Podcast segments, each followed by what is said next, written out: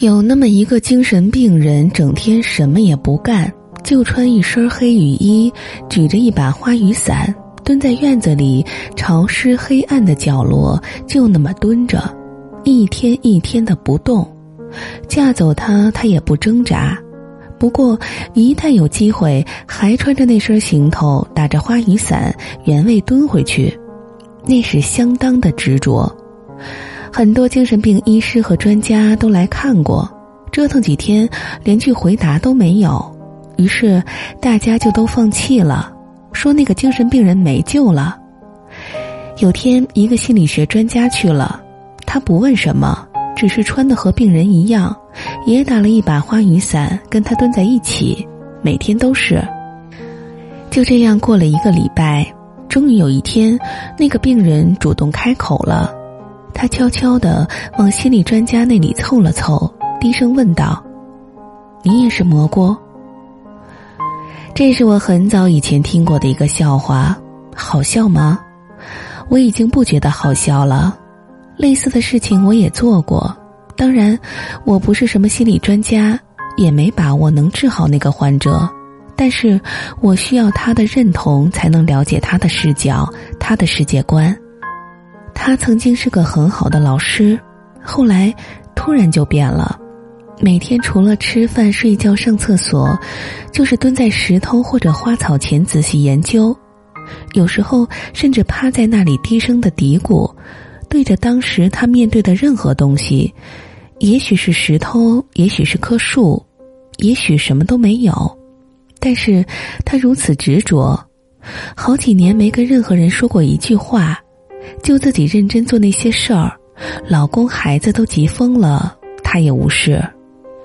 在多次企图交谈失败后，他的身边多了一个人跟他做着同样的事情，那个人就是我。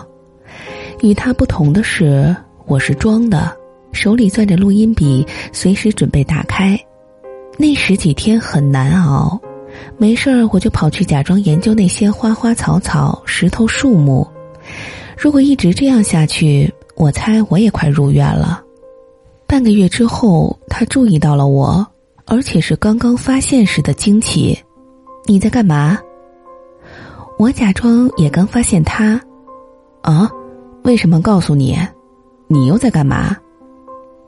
他没想到我会反问，愣了一下。你到底在干嘛？我说，我不告诉你。说完，我继续假装兴致盎然的看着眼前那根蔫了的草。他往我跟前凑了凑，也看那根草。我装作很神秘的用手捂上不让看。他抬头看着我，这个我看过了，没什么大不了的。那边好多呢。我说：“你没看明白，这个不一样。”他充满好奇的问我：“怎么不一样？”我不告诉你，你要是告诉我怎么不一样了，我就告诉你我知道的。我假装天真的看着他，那会儿我觉得自己的表情跟个白痴没区别。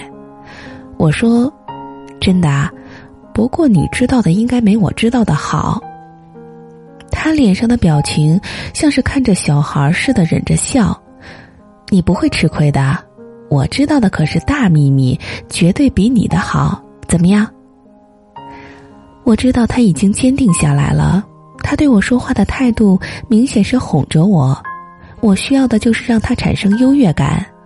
我说：“说话算数，算数。你先说吧。”我松开捂着的手。你看，草尖这儿吊着个虫子，所以这根草有点蔫了。其实是虫子吃的。他不以为然的看着我，这有什么呀？你知道的这个不算什么。我不服气的反驳：“那你知道的也没什么了不起的。”他笑了下：“我知道的可是了不起的事儿，还没人发现呢。”我假装不感兴趣，低下头继续看那根蔫了的草，以及那个不存在的虫子。他炫耀的说。你那个太低级了，不算高级生命。哦，什么是高级生命？他神秘的笑了下。听听我这个吧，你会吓着的。我将信将疑的看着他，他拉着我坐在原地。你知道咱们是人吧？我，他说，我开始觉得没什么，后来我发现人不够高级。你也知道，好多科学家都在找跟地球相似的星球吧？为了什么？为了找跟人类相似的生物。我说这我早知道了。他笑了。你别先着急啊，听我说。我开始不明白为什么要找跟人类相似的生物呢？也许那个星球上的生物都是机器人，也许他们都是在硅元素基础上建立的生命。你知道人是在什么元素基础上建立的生命吗？我说碳元素呗，这谁都知道。他说：“哎，你知道的还挺多呀。”我开始就想，那些科学家太笨了，非得跟地球上生物类似才能算是生物呀，太傻了。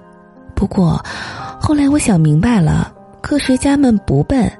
如果那个星球上的外星人跟人类不一样，外星人不呼吸氧气，不吃碳水化合物，他们吸入硫酸、吃塑料就能生活，那我们就很难跟他们沟通了。所以，科学家不笨，他们先找到跟地球类似的环境，大家都吸氧气，都喝水，吃大白菜，这样才有共同点，生命基本形态相同，才有沟通的可能，对吧？我不屑的看着他，这算你的发现？他耐心的解释：“这当然不算我的发现，但是我想的更深。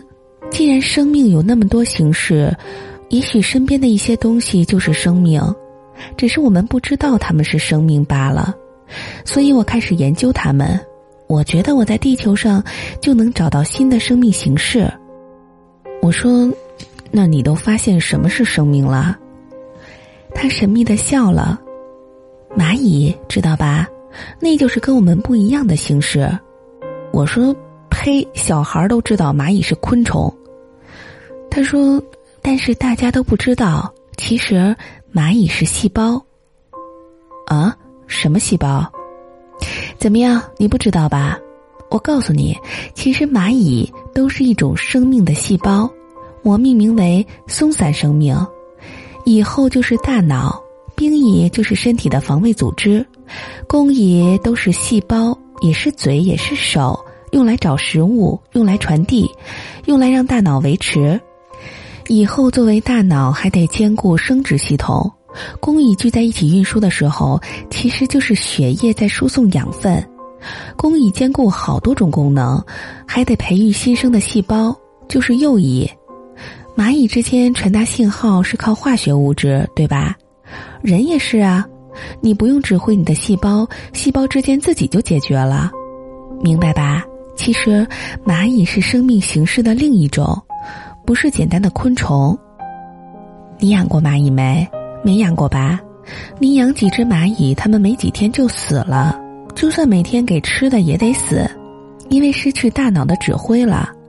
你必须得养好多只，它们才会活，就跟取下一片人体组织培养似的，只是比人体组织好活。咱们看蚂蚁，就只看到蚂蚁在爬，其实呢，咱们根本没看全。蚂蚁只是细胞，整个蚁群才是完整的生命，松散生命。我觉得很神奇，但是我打算知道更多。就这点儿啊。他说：“那可不止这点儿，石头很可能也是生命，只是形式不一样。我们总是想生命有眼睛、鼻子、胳膊、腿儿，其实石头是另外一种生命。它们看着不动，其实也会动的，只是太慢了。但是我们感觉不到，它们的动是被动的，风吹呀、水冲啊、动物踢起来呀都能动，但是石头不愿意动。”因为他们乱动会死的，我说石头怎么算死？他说磨损呀，磨没了就死了。我说你先得证明石头是生命，才能证明石头会死吧？他说石头磨损了，掉下来的渣子可能是土，可能是沙。地球就是由这些组成的吧？土里面的养分能种出粮食来，能种出菜来，动物和人就吃了。吃肉也一样，只是多了道手续。然后人死了就变成灰了，或者埋了腐烂了，又还原为那些沙呀、土啊里面的养分了。然后那些包含着养分的沙子和土再聚集在一起成了石头，石头就是生命。我说，聚在一起怎么就是生命啦？他严肃的看着我，大脑就是肉，怎么有的思维？我愣住了，他得意的笑了，不知道啦，聚在一起就是生命，人是蚂蚁组成的松散生命是，石头也一样，沙子和土聚在一起就会有思维，就是生命。石头听不懂我们说话，也不认为我们是生命，在他们看来，我们动作太快，生得太快，死得太快。你拿着石头盖了房子，石头还没感觉到变化呢，几百年房子可能早塌了，石头们早就又是普通石头了，因为几百年对石头来说不算什么，在石头看来，我们就算原地站一辈子，他们也看不到我们，太短了。我目瞪口呆，他轻松的看着我，怎么样？你不行吧？我现在要做的就是想办法和石头沟通。研究完这个，我再找找有没有看人类像石头一样的生物，也许就在我们眼前，我们看不到。说完，他得意的笑着，又蹲在一块石头边仔细的看起来。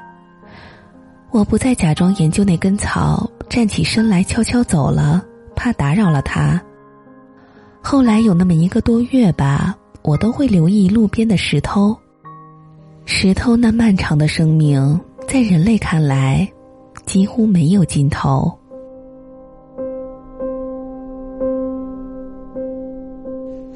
好的，我们今天的故事就讲完了，来自于《天才在左，疯子在右》这本书当中，作者是高明。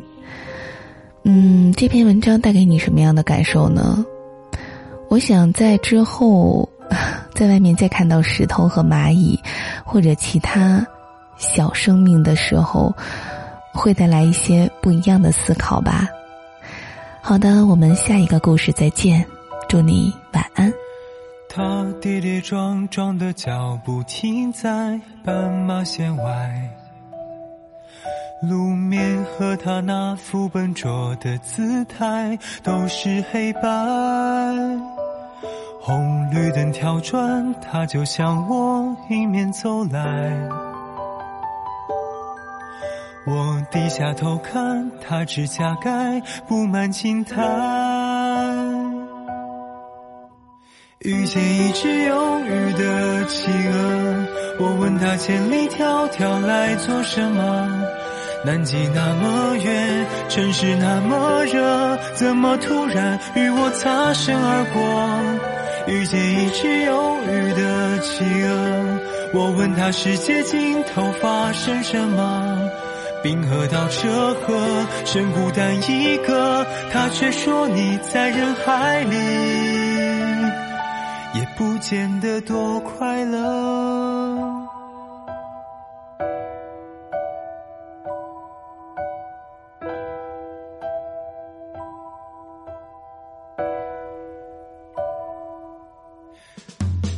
匆匆忙忙的问候留在沿途地带，路过风吹日晒，再路过花开，路过衰败，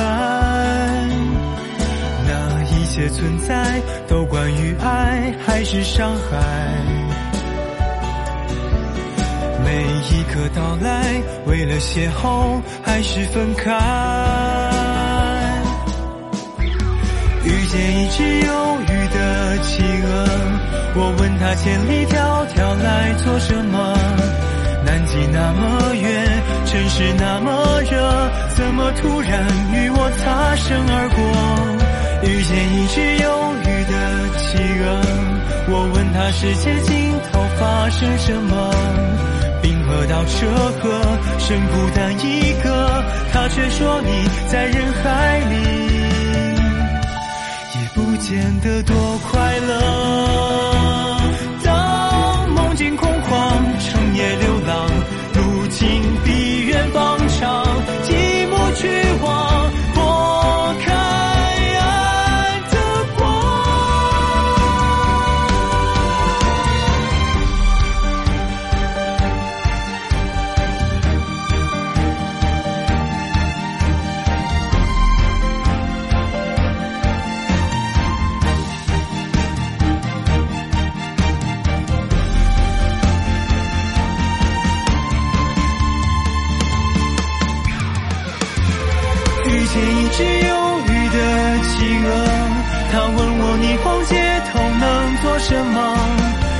个人隔着鲜亮的光泽，怎么突然我抱着他哭了？